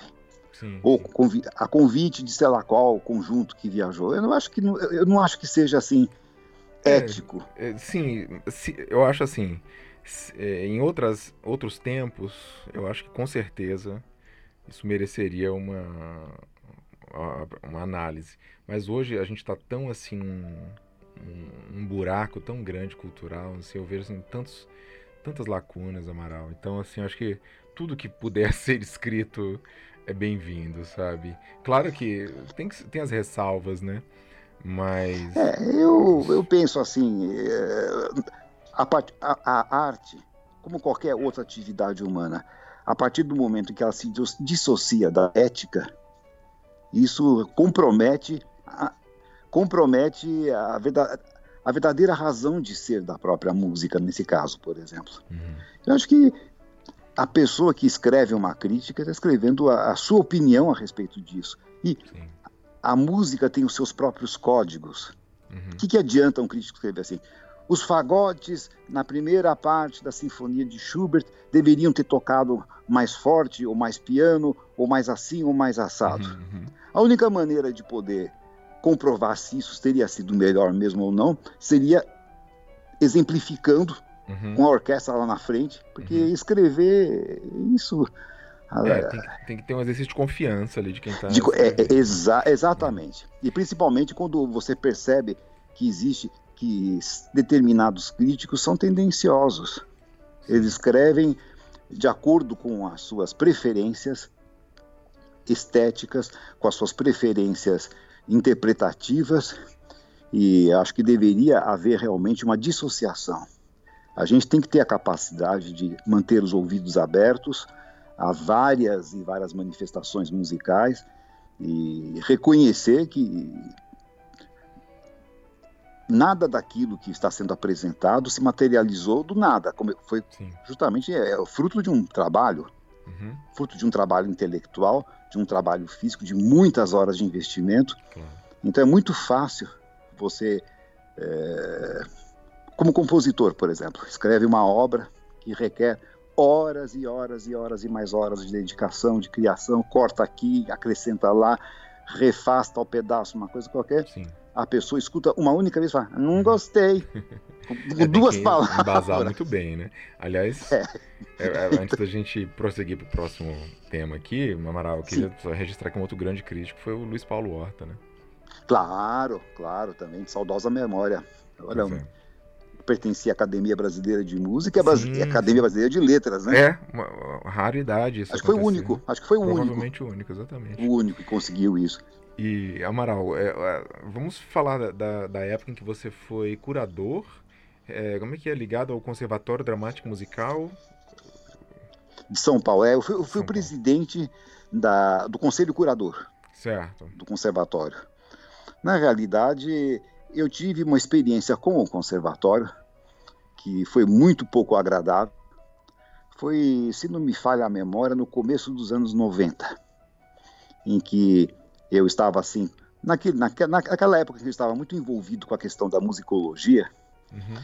e eu sempre escutava maravilhas a respeito do, da biblioteca do conservatório, Sim. Que, com, que teria preciosidades, desde primeiras edições de sonatas de Beethoven Sim. até manuscritos importantes de compositores brasileiros. Então, eu entrei em contato porque eu não tinha assim, eu, eu nunca fui aluno do conservatório. Uhum. E Ara estudou no conservatório nos seus áureos tempos, né? Sim. Mas daí telefonei, falei com uma secretária e fui conversar com a então diretora do conservatório, que era uma senhora que tinha, que sofria de certo de síndrome de pânico, porque ela vivia trancada dentro da salinha. Está uhum. certo que a localização do conservatório era pouco convidativa. Uhum. Era aquele centro de São Paulo uhum. que naquela ocasião tinha virado realmente um, uma confusão, um lugar onde havia muita gente consumindo drogas, muita violência, tudo né? isso. Da Cracolândia, que ficava um pouquinho, que antes de ter se deslocado lá para o lugar onde tem a Sala São Paulo atualmente, era naquele centro que ficava. Sim. Então ela era uma pessoa muito medrosa. Então eu marquei uma hora para conversar com ela e ela queria saber, quando conversei por telefone, o objetivo da minha visita. Uhum. E eu disse a ela, bem, eu sou presidente da Sociedade Brasileira de Musicologia e eu gostaria de fazer uma visita à biblioteca do, do conservatório. Uhum. E a mulher, como não tinha todos os parafusos bem ajustados na cabeça, me disse o seguinte: aqui o senhor não entra, aqui o senhor não pisa, uhum. porque isso aqui é uma fundação particular. Uhum. Falei, minha senhora, eu não estou querendo fazer nada demais, eu quero visitar a biblioteca do conservatório. Aqui o senhor não vai pisar, uhum. aqui o senhor não vai entrar. E eu fiquei, evidentemente, tremendamente injuriado com isso, porque eu não conseguia imaginar que o presidente da Sociedade Brasileira de Musicologia querendo fazer uma visita de cortesia. Sim. E, isso, as portas todas fechadas. Naquela ocasião, o presidente do Conselho Curador, era um dos diretores do jornal O Estado de São Paulo, Sim. José Maria Homem de Montes, já uhum. falecido. E é eu só um tentei... parênteses, Amaral. É, portas fechadas e, e coisas e pianos trancados é uma, uma, uma realidade muito comum aqui no, no Brasil. Né? É, é verdade, é, é verdade. me lembro que é acho verdade. que alguém disse que o Arthur Moreira Lima comentou que o Brasil é o país do é, tá trancado e o menino levou a chave. É isso mesmo, é verdade. Pois, se até já aconteceu da gente dar um concerto, chega na hora de tocar, o, pia... o piano está trancado e ninguém sabe onde foi parar a chave. É, o menino levou a chave, né? Exatamente isso. Mas, enfim, eu achei que eu não tinha o direito de ficar simplesmente calado ou passivo diante de uma situação dessas. Eu, então, fiquei pensando, o que, que eu posso fazer? Mandei um fax, que era o a, ferramenta mais ágil de, de comunicação uhum. naquela época, oficializando o meu desgosto pelo fato de minha visita ter sido negada ao conservatório, para que, que houvesse um registro disso, né, Alexandre? Sim. Ter alguma coisa documentada. Uhum. E daí, então, eu resolvi procurar a Procuradoria Geral do Estado de São Paulo que, é, que responde justamente pelas reclamações é, dessa natureza. Uhum. E fui recebido pelo Michel Temer. Olha só. Que era o procurador-geral do Estado de São Paulo naquela ocasião. Você está se referindo muito... ao presidente da República, Michel Temer, né? É, que na época era, era o, ele era o procurador-geral do certo. Estado de São Paulo. Uhum. Contei a ele a história, ele entendeu perfeitamente do que se tratava e imediatamente designou um procurador para se ocupar deste assunto para mim. Uhum. Eu até me lembro que eu, se ele, por algum acaso, tiver acesso a essa gravação, vai ficar feliz de ser mencionado, né? Sim. Dr. Eurico França. Sim. E o, expliquei do que se tratava e falou, nós temos então que começar a mover as nossas baterias contra o conservatório, contra essa senhora, para entender por que que não Mas pode. Ninguém podia entrar lá? Como assim? Nem aluno? É uma pessoa de fora. Ou, é, ou, ah, a coisa era comigo, mas tá, ela não queria que ela não queria que eu frequentasse a biblioteca. Ok. Na qual eu tinha grande interesse, porque tinha chegado aos meus ouvidos. Ah, uhum. Essa parte eu acabei esquecendo de contar. Uhum.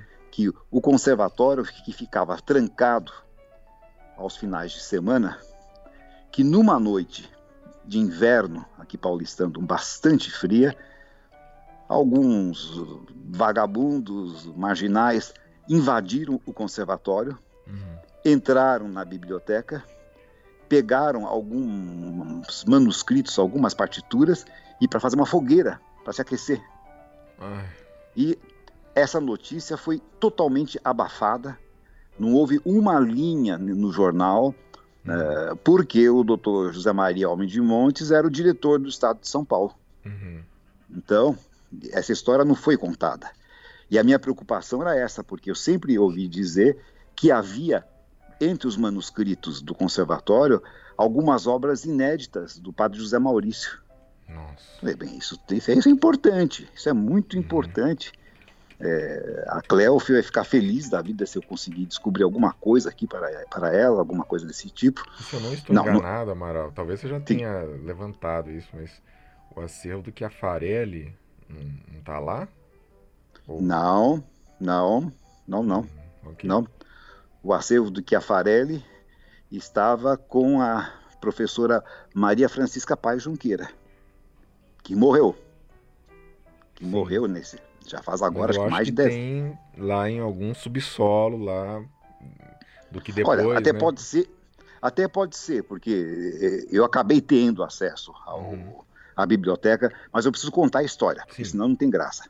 Como é que eu, como é que cheguei Claro. até lá, né?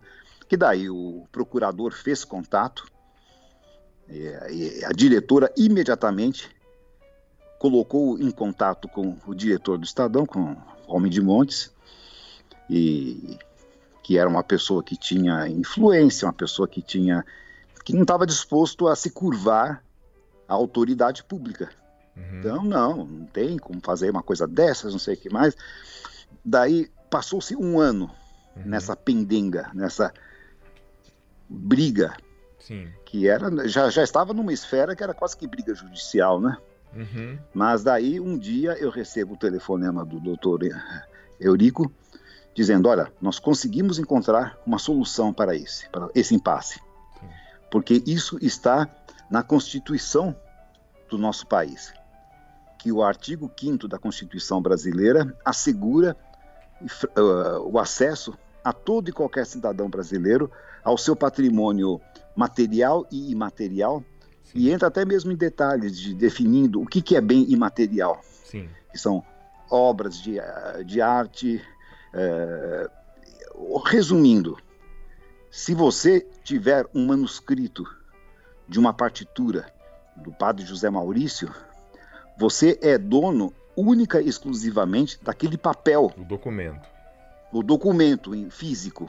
Mas as informações que estão lá dentro Uhum. pertencem ao Estado brasileiro. Uhum. Então, na realidade, com isso abriu-se um precedente. Certo. Então, não tornar acess- acessível algum tipo de material que seja do interesse da coletividade é, um- é considerado um crime. Tá? Então, Uhum. ele entrou em contato com o doutor José Maria, é, deu uma prensa nele, falando português bem claro, Uhum. e eu recebi finalmente um telefonema dele próprio, com quem eu não tinha conversado até então. Uhum. E ele disse: Não, eh, o que houve foi somente um mal entendido, porque a, a diretora não entendeu qual era o propósito da sua visita, tudo isso. As portas estão todas abertas, tudo isso. Uhum. E o senhor, por favor, qualquer problema que venha a ter, o senhor entre em contato diretamente comigo, nem fale com ela Certo. porque eu sou presidente do conselho curador, tudo mais. Então, o dia que eu agendei essa visita ao conservatório, mas a única, só, só ficou faltando tapete vermelho e banda sinfônica para me receber. Recebido de braços abertos. Mas veja, nunca me passou pela cabeça que nós fôssemos impedir a sua, a sua entrada no conservatório, na uhum. biblioteca, sei lá o que das quantas. Mas quando, finalmente, depois de uma primeira conversa preliminar, eu fui até lá, eu vi que as coisas estavam realmente muito desorganizadas. Aquilo estava uma confusão que uhum. realmente era por esse motivo que ela não queria que eu entrasse, né? Uhum. Porque as obras que deveriam estar totalmente catalogadas, inclusive, é, de certo, uma boa parte delas já tinha virado fogueira quando o conservatório foi invadido. Hum. Então, eu comecei a dar uma, uma olhada e vi, por exemplo, que lá estavam guardados os manuscritos quase que completos do João Gomes de Araújo, ah, que sim. foi um compositor paulista importante, sim. nascido em 1846. Uhum. E os manuscritos incluíam seis sinfonias completas, Nossa. dez missas, duas óperas. E daí comecei. Bem, comecei, é lógico, não podia acampar lá e aparecer todos os dias. Eu tinha também meu tempo limitado. E o João Gomes de Araújo tem muitas obras para piano também, que tem, totalmente desconhecidas. Né? Totalmente desconhecidas. Agora, assim, uma das sinfonias, que é a Sinfonia Militar, acho que se não me fala a memória, é a última delas. Uhum. Ela foi apresentada no Teatro Municipal pela orquestra do Conservatório Dramático. Sim. Formada pelos estudantes, tudo isso. É uma obra realmente extremamente bem construída, uhum. digna, muito bem instrumentada. Uhum. Também fez estudos fora do Brasil. Mais um desses brasileiros que ficaram esquecidos Sim, ao longo do, do tempo. Né? Levi, né? Sim, exato, exato. Uhum. Então, mas daí por uma grande infelicidade, nesse sentido de pesquisa, de poder, começou justamente aquela época da viagem do Japão. Uhum que o Japão começou a capitalizar muito a minha atenção, o meu tempo. Sim.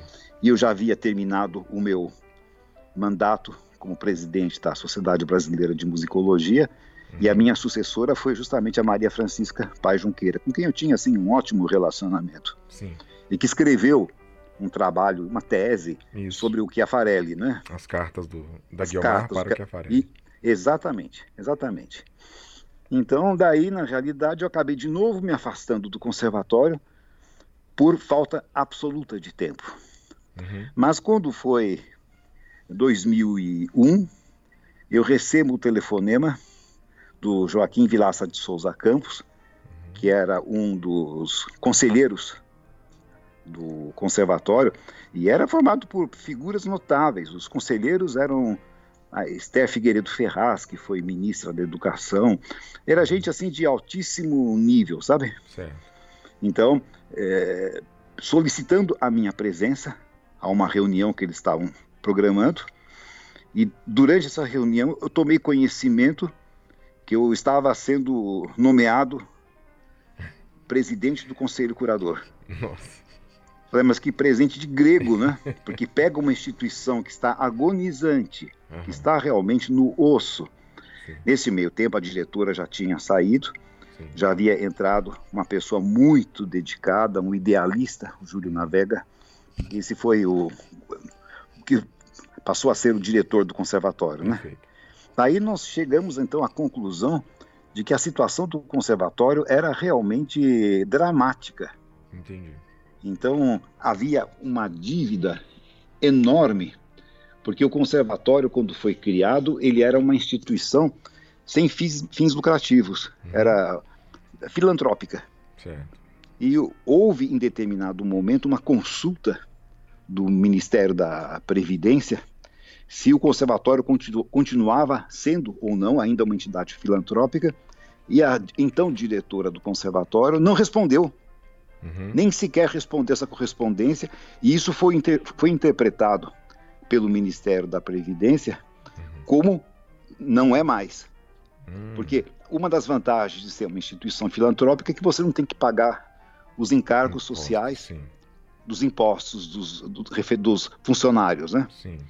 Então aquilo foi criando uma, gerando uma dívida e também o IPTU não era pago. Havia uma dívida muito grande. E mais, quando você faz parte de uma fundação, você não tem nenhuma autonomia para fazer qualquer tipo de deliberação mais séria. Uhum. Você tem que se dirigir ao curador de fundações certo. e daí apresentar o que você pretende fazer, prestação de contas e tudo mais. E houve um grande esforço realmente para ir saneando essas dívidas. É, havia dentro do conservatório o Salão Steinway, Sim. que era realmente uma coisa fantástica, né? Porque o conservatório foi fund... históricos lá. Históricos. Então, o conservatório é, foi fundado em 1904 uhum. e é, foi a primeira escola superior de música da cidade. Uhum. E havia quem estava quem ocupava o andar térreo desse prédio era um tal de Frederico Joaquim, uhum. que era Joachim na realidade, né? Que era o representante dos pianos de Steinway. Uhum. E no primeiro andar, então a, a, loja ficava no térreo. E no primeiro andar do conservatório ficava o salão Steinway, que era uma sala é, anterior ao Teatro Municipal. Uhum. É lá que aconteceram grandes concertos, recitais, tudo isso, uma sala de 300 lugares, mais ou menos, Sim. e no estilo mesmo do Teatro Municipal, construído com aquele mesmo requinte e tudo mais, só que estava em ruínas, né, quando Sim. eu assumi essa presidência. Aí tentamos fazer planos e mais planos, lembrando sempre que o conservatório teve como professores o Camargo Guarnieri, Frutuoso Viana, Sim, Mário Francisco Andrade. Mário de Andrade, Francisco Mignoni, né? É. E uma coisa, e eu vi que tinha uma sucessão de erros, de coisas que não poderiam realmente jamais ter acontecido, mas este é o nosso Brasil. Em 1941, o conservatório, como tinha um número muito grande de professores italianos, uhum. ele foi considerado pelo governo uma entidade, uma instituição é, fascista, Nossa. que tinha algum tipo de, algum tipo de alinhamento Sim. com o governo do Mussolini. É, na Segunda Guerra Mundial então, era problemático alguma ligação com a Itália, né? Exato, exato. Então aquilo foi assim arbitrariamente é, declarado um território, um, uma instituição contaminada. Então, nossa, de fato tinha muitos professores, quer dizer, de fato, em relação a ter professores italianos, tinha o Savino de Benedictis, né, lá sim, início. Savino de Benedictis, sim, tinha a, a dona Fausta Sermarini, que era professora de, de matérias teóricas. Havia uma, uma pequena comunidade e professores de instrumentos de cordas uhum. italianos. Sim. Mas que não tinha nada a ver com política, claro. não tinha nada a ver com partido, com Mussolini, Não, já estava no Brasil há muito tempo. Né? É, então, mas aí acontece o seguinte: o governo federal, é, por ordem do Getúlio Vargas, é, escolheu um interventor para o conservatório uhum. e que ficou lá mandando e desmandando, fiscalizando os professores, é, botando o bedelho onde não devia, diga-se de passagem. Só que daí o tempo foi passando, acabou a guerra, não sei o que mais, entramos na década de 50, na década de 60. Ninguém lembrou que tinha que revogar essa intervenção federal hum. até 1976. Hum. É a única instituição brasileira que teve uma intervenção federal tão longa quanto Nossa. essa. Com a é, figura é do interventor, absurda. então. É, Agora, o interventor já não existia mais, não tinha ninguém aqui intervindo. Ah, tá. Mas o estrago já tinha sido feito. Na realidade, é, o, o, Guarnieri foi um dos diretores do conservatório. Né? Mas daí, então, no ano de 2006, que era o ano do centenário, da, da instituição, o prefeito determinou a desapropriação do local, uhum. porque ele queria construir aquela Praça das Artes. Sim. Quer dizer, é só, é só no Brasil que acontece uma coisa dessas. O Conservatório Dramático e Musical, que era uma escola de música, uhum. seria transformado na Escola Municipal de Música, Sim. que não tinha prédio, prédio próprio, que ficava situada lá pelos lados da Paulista, da Vergueiro. Uhum. Aqui.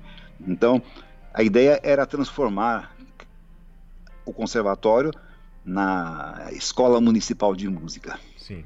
Então, o, a, administração do município depositou 4 milhões de reais em juízo, em juízo, uhum. pelo edifício do conservatório, um edifício de 10 andares. Hum.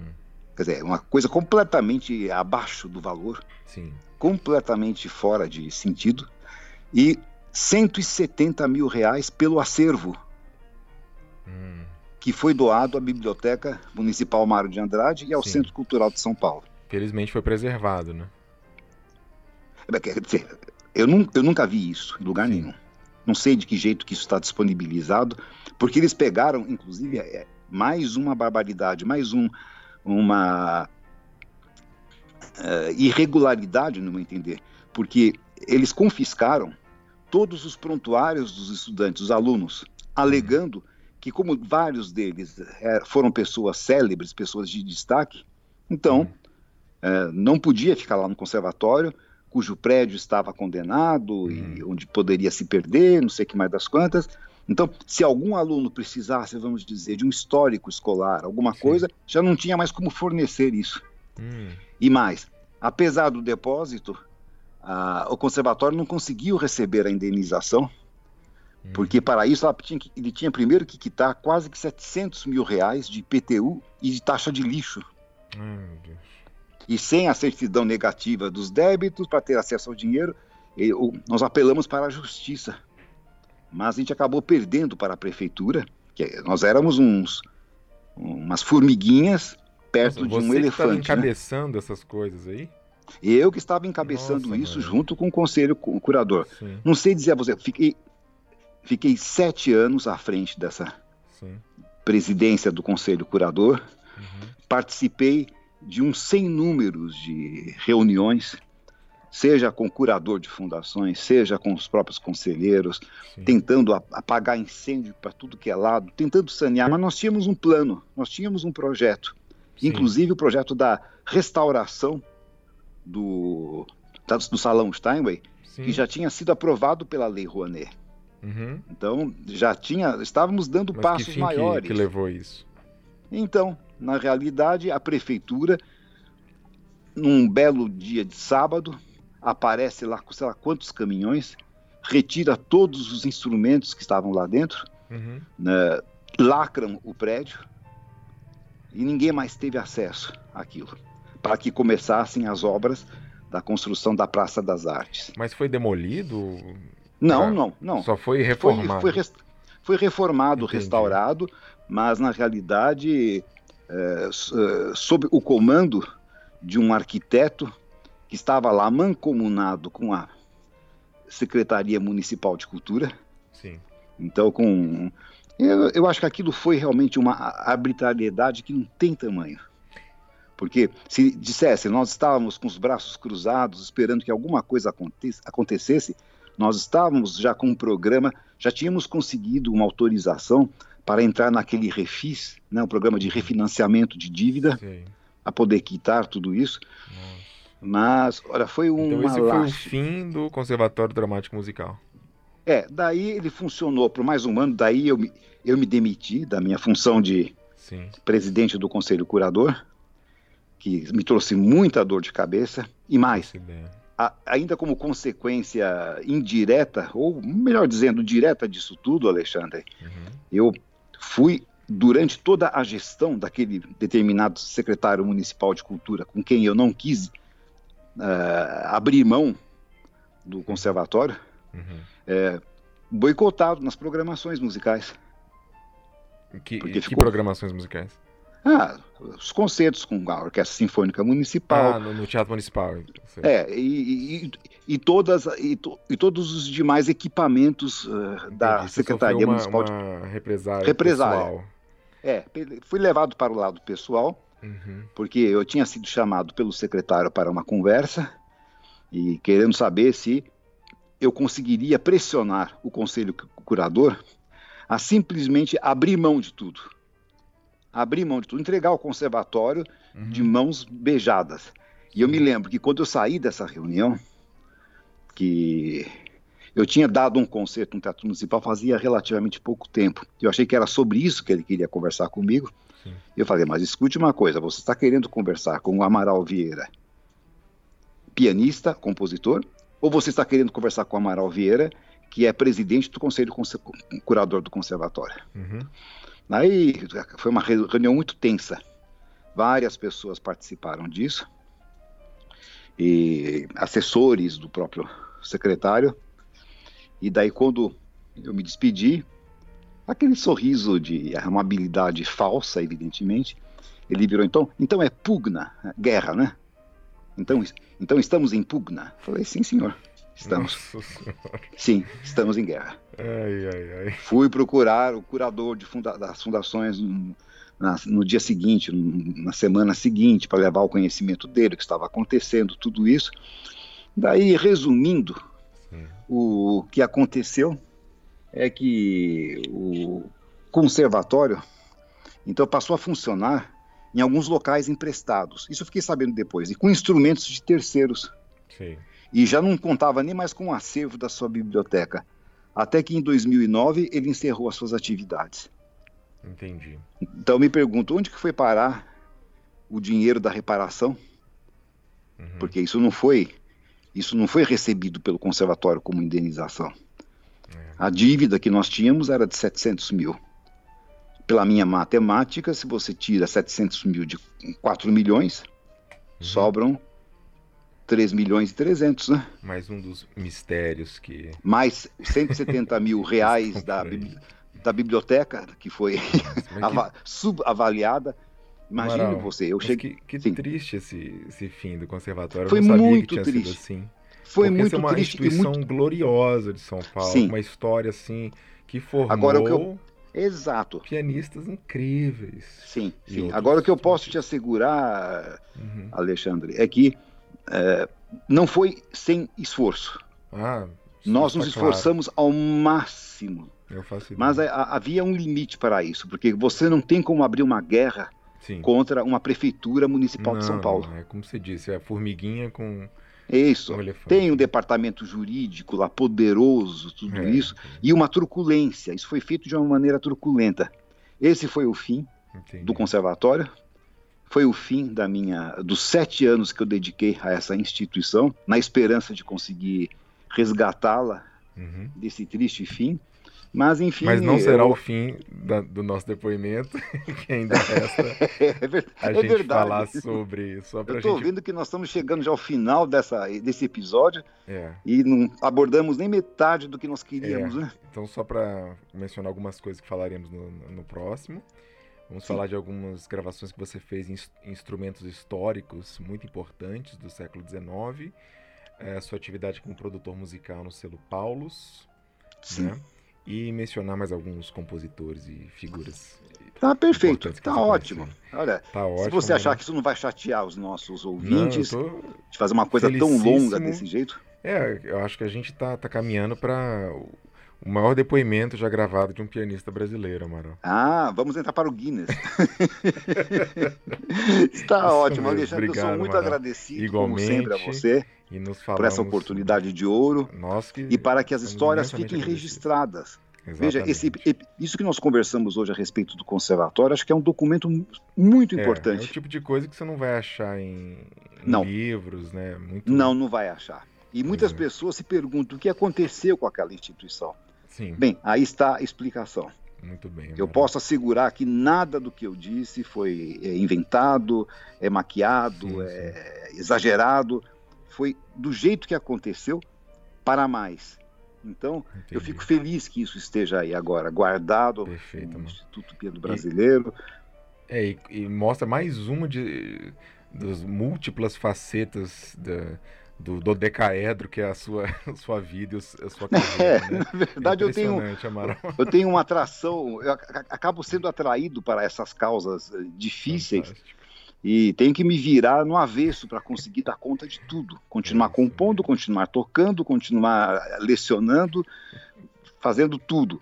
Mas. mesmo com uma força de vontade muito intensa, né, Mano? É, mas eu acho que isso ainda é um, é um privilégio, você poder ser útil à sua comunidade e, pelo menos, ter a boa vontade de tentar apagar os incêndios onde isso seja possível fazer, não é? É isso mesmo. Bom, muito obrigado mais uma vez, Amaral, e nos vemos então no, no próximo episódio. Tá perfeito. Um grande abraço, um grande abraço. Alexandre, e um grande abraço a todos que estão nos ouvindo. Igualmente. Tchau. Tchau. E assim ouvimos a 11 parte da entrevista com o pianista e compositor Amaral Vieira. Acompanhe nossos trabalhos nas redes sociais, em nossos perfis no Instagram, Facebook e especialmente em nosso canal no YouTube, em que temos publicado uma grande quantidade de materiais preciosíssimos e raros do piano brasileiro. Um abraço, tchau!